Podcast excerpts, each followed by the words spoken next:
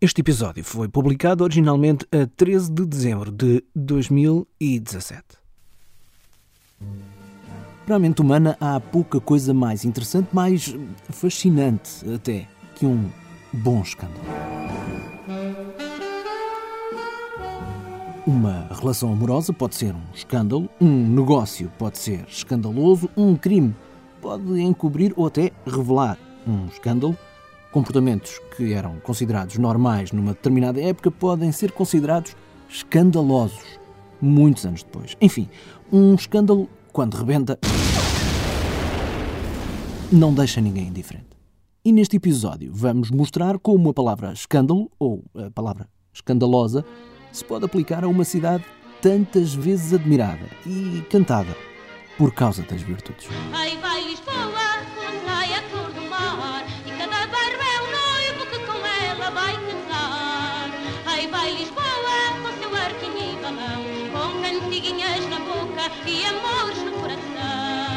Eu sou o Marco António, fico por aí porque hoje temos histórias escandalosas de Portugal de saudade e outras coisas.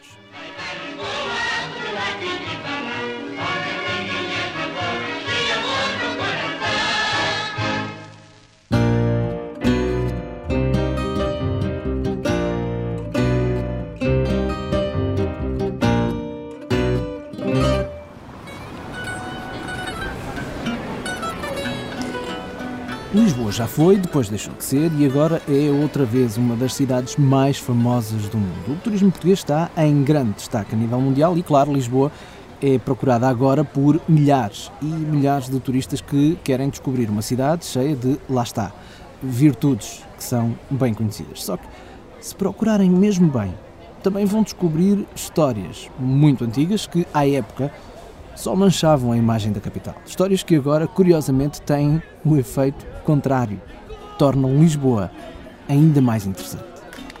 Para contarmos algumas dessas histórias, pedimos a uma verdadeira especialista, tanto nas histórias como na forma de as contar. A Mónica Queiroz trabalha na Câmara Municipal de Lisboa, na Divisão de Promoção e Comunicação Cultural, no projeto dos Itinerários de Lisboa. Mais sobre estes itinerários de Lisboa no final do episódio, para já Vamos então às histórias que me fazem começar a conversa com a Mónica Queiroz desta forma extremamente profissional e jornalisticamente objetiva. Lisboa é uma escandaleira. Ah, tem alguns escândalos, mas não escandalizam ninguém. Basicamente são escândalos ao longo da história. Envolve a sociedade, envolve alguns locais da cidade, nomeadamente onde nos encontramos, que é aqui a Praça da Alegria que agora está muito sossegada, está num, num período de, de, grande calma, mas que eh, de facto já desde o século XVIII tem aqui, envolve uma grande história, nomeadamente uma dona Isabel Xavier Clesse, que foi aqui martirizada, foi aqui supliciada, portanto foi aqui enforcada, porque tinha uma relação extraconjugal. O marido era um piloto da carreira das Índias, aventurava-se por esses mares, passava muito tempo fora e a senhora, pois também queria passar o seu tempo, distrair-se, e então arranjou um, um segundo companheiro, que uh, desta feita era do exército. Portanto, estava mais em terra e menos no ar. Ora, acontece que o marido regressou, a viagem correu bem, e a dona Isabel Xavier Kless queria manter uh, o mesmo relacionamento e resolve envenenar o marido. Como? Uh, tinha uns problemas de calos, a senhora. Uh, resolve comprar um ácido nitroso numa, numa botica, manda um criado, um criado de João da casa, uh, pronto, eles relativamente viviam, viviam bem, e ao invés de aplicar a pomada nela, aplicou no marido, que por sua vez já não se encontrava muito bem de saúde. Ora, ficou pior, ficou pior, ela muito alarmada, muito assustada com, com a reação do marido, resolve fugir, levou uns bens, levou umas joias e pronto, deu nas vistas, obviamente, foi presa. Uh, o criado foi torturado no tempo do Marquês de Pombal, portanto, toda esta uh, história se passa em 1770. Depois há todo o processo e ela então é condenada à forca. Nesta Praça da Alegria, que na altura não devia ser de grande alegria, uh, e de facto depois ficou na memória como o campo da forca.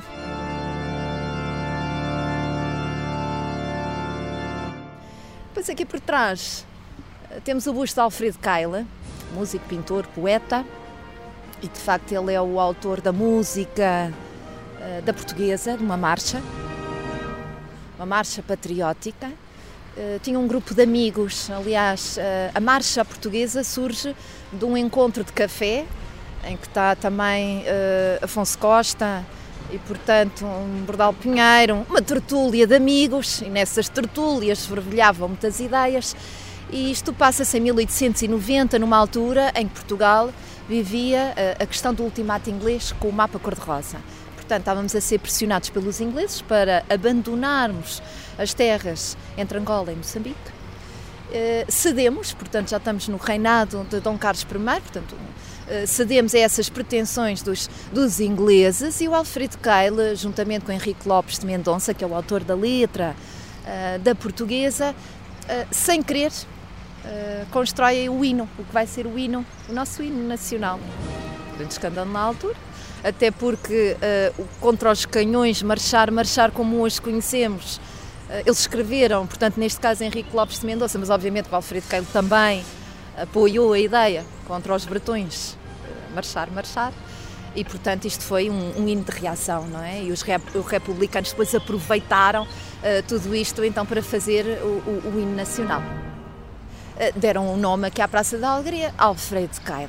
Agora, saltando um bocadinho, saltando um bocadinho, já saímos, portanto, do início uh, do, do, século XX e agora entro realmente aqui em toda esta zona da, da Praça da Alegria, em que temos os muito, muitos bares, não é? Portanto, aqui na esquina com, com a Rua de Salitre e a, a, Praça da Alegria temos o, o famoso cabaré uh, Maxime, Assim, deu muito dobrado na cidade de Lisboa, com muitas bailarinas, com noites que não acabavam, portanto, com muita alegria, uh, espanholas também, eram um must aqui nestes, nestes cabarés. Começou como um café, café na Segunda Guerra Mundial. Claro que não se fala muito nisto, porque na altura, em 1939-45, a, cidade de Lisboa foi palco de espiões, não é? Ingleses, uh, alemães, portanto, todos eles conviviam sabendo muito bem quem eles eram, não é? Mas, portanto, isto aqui era, um, era uma cidade neutra e, portanto, eles encontravam-se nestes cafés e muitas das bailarinas que dançavam e que depois, obviamente, se envolviam com eles eram também espias. Portanto, isto era tudo, de facto, um jogo duplo e uh, este cabaré, então, o Maxime ficou depois na história, a seguir ao 25 de Abril teve uma época de decadência, sem dúvida, e, e atualmente, pronto, ainda é uh, um cabaré mítico que uh, vem, descende de um outro, que era o Maximus, que existia no Palácio Foz, nos restauradores. Portanto, em 1908 começaram os cabarés na cidade de Lisboa. Também não é em vão que essa data, 1908, é o ano do regicídio, portanto, da morte do rei Dom Carlos, o príncipe Luís Filipe.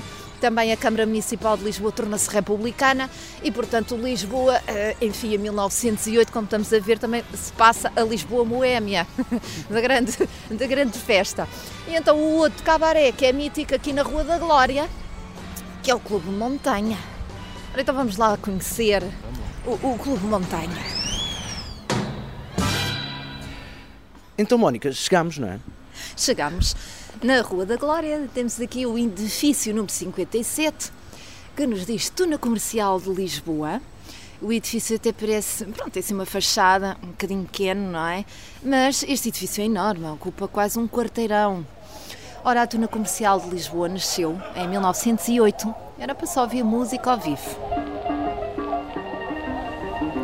Ainda não havia aqui escandaleiras. Vem um bocadinho mais tarde. Um bocadinho mais tarde.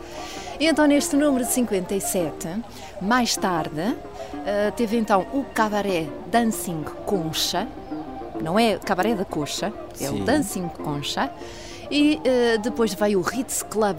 Pronto, e ainda é conhecido como Ritz Club. Um bocadinho antes do Ritz Club, portanto estamos a falar aí no início de 1930, tínhamos aqui o Clube Montanha, Ora, então este cabaré ficou conhecido porque aqui se consumia a cocaína. É tão petite vague chagrin, j'admirais dans le magasin le teinte pâle de poupée blonde. Cocaína que é introduzida, uh, chamada um pó branco, uma fada branca, por uma corista francesa, chamava Charlotte, Já estava um bocadinho decadente, a senhora já tinha, a idade já, já tinha avançado e ela então distribuiu umas pastilhinhas de hortelã, pimenta, que não era nada de hortelã, e, e, então muitas das bailarinas eh, consumiam essas, essas pastilhas e ficavam viciadas, não é? Porque ainda não se conhecia bem os malefícios, portanto, dessas eh, substâncias. Aliás, quem começa a divulgar esse, esses problemas, essas, essas dependências, esse vício da, da cocaína é o chamado repórter X, que se chamava o Reinaldo Ferreira.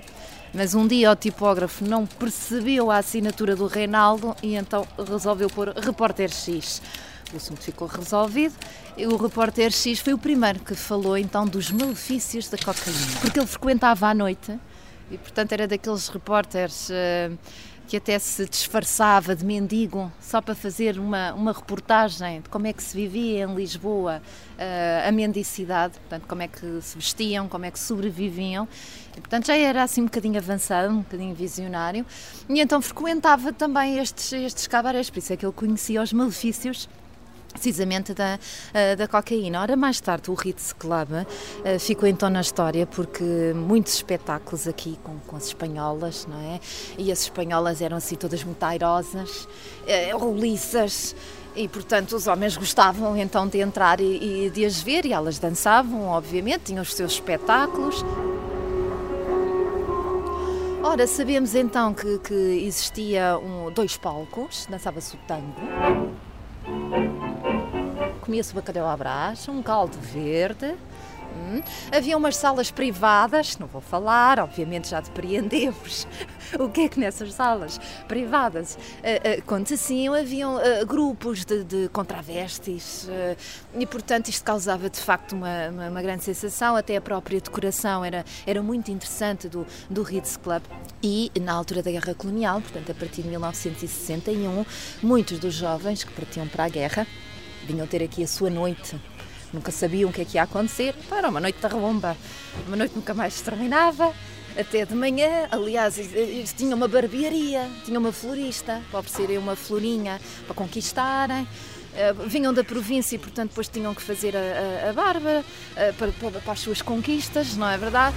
E depois muitos iam trabalhar também, uh, e então depois também tinham que se arranjar. E de facto aqui o Ritz Club tem esta, tem esta história, até porque era muito acessível eh, para toda a gente. Acho que com 20 escudos se fazia aqui à noite, e com direito a tudo, não é verdade?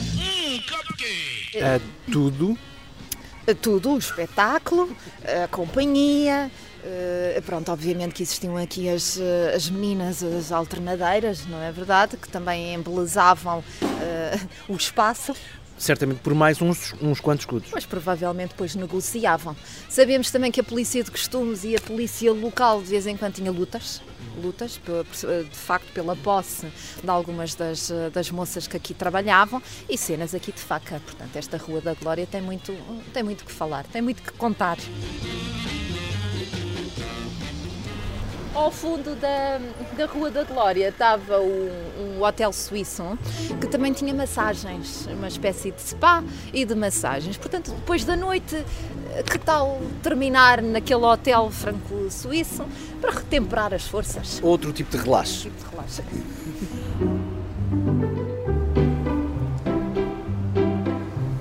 Mónica, ainda há mais escândalos para contar? Claro que há mais escândalos, muitos escândalos, ainda não terminamos. Pois não. Daqui a pouco voltamos com mais escândalos lisboetas que envolvem, pelo menos, uma freira e um pornógrafo.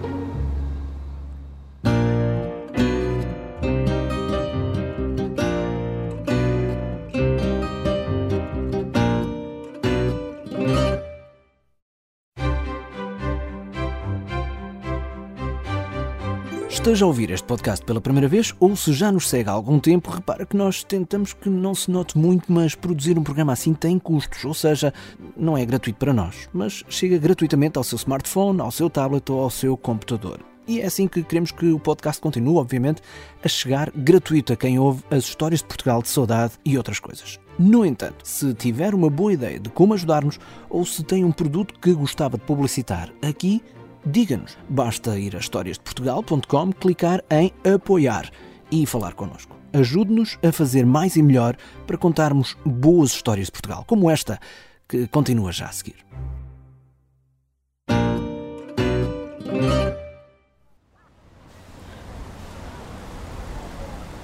Histórias de Portugal, de saudade e outras coisas, desta vez totalmente gravado nas ruas de Lisboa, como podemos ouvir.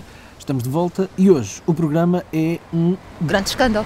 Como diz a nossa convidada Mónica Queiroz, que sabe praticamente tudo sobre os grandes escândalos do passado da capital portuguesa. Já falámos dos escândalos da vida boêmia nos cabarés e nos clubes noturnos. Também já falámos de como foi um verdadeiro escândalo a criação do hino da República quando Portugal ainda era só uma monarquia. E a Igreja quase que se safava desta vez. Quase. Voltamos ao nosso escandaloso itinerário. Onde é que nós entramos? Ora, agora entramos na atual igreja, que o quadro da igreja de São José corresponderia uh, há três séculos atrás, portanto já estou a falar século XVI, século XVII, no convento da Anunciada, na zona de São José das Hortas, na zona da Avenida da Liberdade, na zona de Hortas. A seguir ao terremoto é que de facto transformaram todo este espaço. Uh, e a própria igreja e o convento da Anunciada não resistiram ao terremoto. Mas a história que eu vou contar agora passa-se em 1589-1590. Então envolve uma freira, um soror Maria da Visitação, envolve um pintor, Fernão Gomes, depois mais tarde vai envolver um escritor, Camilo Castelo Branco, mais recentemente Agostina Bessa Luís.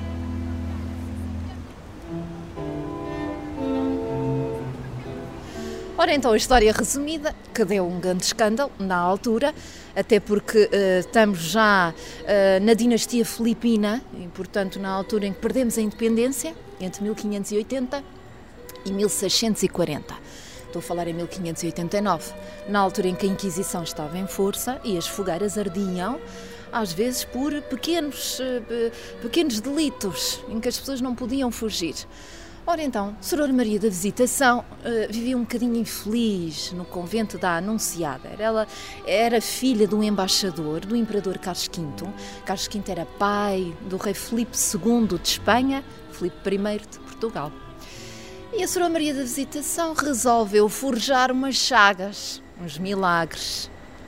Aproveitando as tintas do pintor Fernão Gomes, resolve pintar os pulsos, fazer umas chagas, como umas feridas, as chagas de Cristo. Depois aproveitava a incidência solar na sua cela, recriava então um momento de milagre da, da aparição de, do Senhor Uh, e essas fama, a fama que ela tinha quase de santa, porque as pessoas depois queriam tocar nas chagas e nesses milagres e em tudo isso, de tal maneira que grandes uh, ilustres da nobreza vinham cá uh, conhecê-la e visitá-la aqui no, no convento da Anunciada nomeadamente a infanta Dona Maria, a última filha do rei Dom Manuel, e, portanto, a fama de santidade da Soror Maria de Visitação até chegou aos ouvidos do nosso Filipe I. O problema é que um dia umas crianças resolveram espreitar o que é que estava a passar uh, na cela da, da freira e perceberam que ela estava a pintar e estava a forjar. Ora, que foi um grande escândalo. Apanharam a freira, deram-lhe um grande banho as chagas desapareceram, o pintor, coitado, viu sem apuros, envolvido, porque depois uh, lançaram a suspeita: será que ela tinha o um relacionamento com o pintor Fernão Gomes? O pobre do senhor foi encerrado nos calabouços da, da Inquisição e nem com a Inquisição não se brincava. Bom, então a senhora, depois, por ser filha de um embaixador, não foi condenada à morte, foi desterrada para Abrantes, desapareceram as chagas, mas realmente ficou um grande escândalo na cidade de Lisboa e lá se foram esses milagres, não é? Lá se foram as, as chagas então da freira da Soror Maria de Visitação. Camilo Castelo Branco, que era ótimo nestas, nestas histórias assim um bocadinho mais burlescas, mais picantes, resolveu contar, portanto, na sua obra. No livro As Virtudes Antigas, ou A Freira que Fazia Chagas e o Frade que Fazia Reis, que publicou em 1868. E depois, eh, recentemente, também Agostina Bessa Luís. Em 1985, no livro A Monja de Lisboa. Também contou todo, esta, todo este episódio desta Soror Maria eh, da Visitação que se chamava Maria de Menezes. Já estávamos muito perto do fim do nosso itinerário quando a Mónica me disse que queria aproveitar a referência às chagas para me contar uma outra história, escandalosa, claro, mas que tinha tudo menos alguma ligação à santidade, ao contrário da última que tínhamos acabado de ouvir. Não foi preciso muito para me convencer. Liguei o gravador. Ora então, Ora então, ainda na Avenida da Liberdade, estamos aqui ao pé do monumento homenagem a Pinheiro Chagas. Ah, lá está. Chagas. Percebi. Não é dele que eu vou falar, mas sim de um amigo dele, Alfredo Galis, que o ajudou também a escrever uh, dois volumes da história de Portugal. Bom, e este Alfredo Galis também tinha a fama do pornógrafo.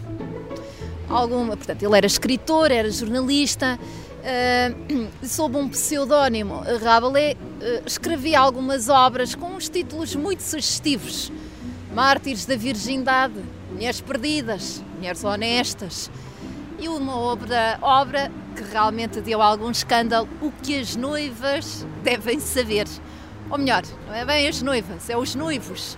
Para os noivos aprenderem o que é que eles devem saber.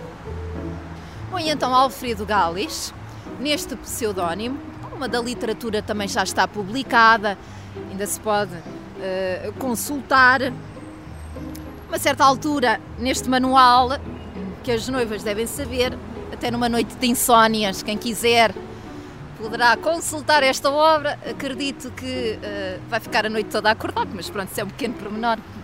Ora, então diz-nos Alfredo Gálias: é grave erro das senhoras casadas em consentirem que seus maridos as observem quando estão procedendo às suas lavagens, inclinadas sobre a larga bacia do nosso lavador. Antigamente os lavatórios eram um bocadinho diferentes, havia uma bacia larga onde faziam a barba, e, enfim, lavavam a cara, e depois um balde onde procediam então estas lavagens. Bom, no meio das lavagens, então diz-nos Gales o seguinte: surge o horripilante espetáculo dos seis pendentes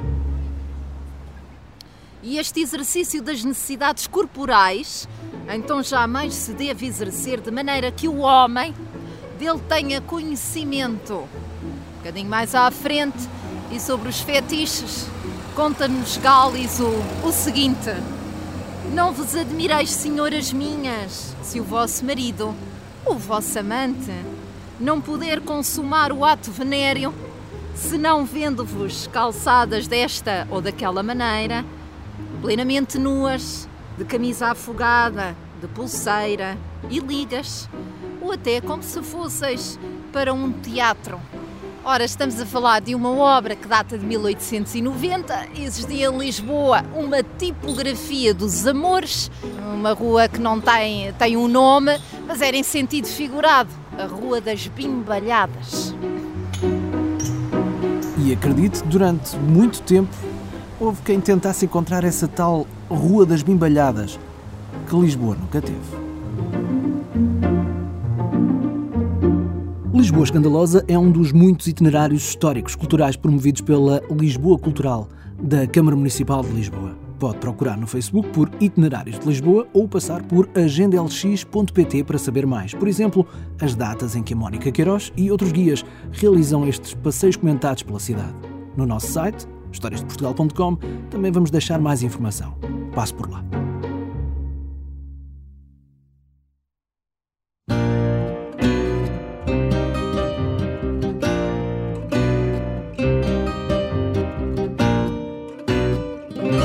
Este é o nosso tema oficial, Fado do Sonho, da Pensão Flor. Se gostou do que ouviu neste episódio, Ficamos muito felizes por isso, claro, e pode sempre deixar a sua opinião sobre o programa no iTunes. É muito importante, acredito. Ou então falar do podcast aos seus amigos. Não se esqueça que também há uma versão em inglês chamada Stories of Saudade, com a apresentação da Lucy Pepper.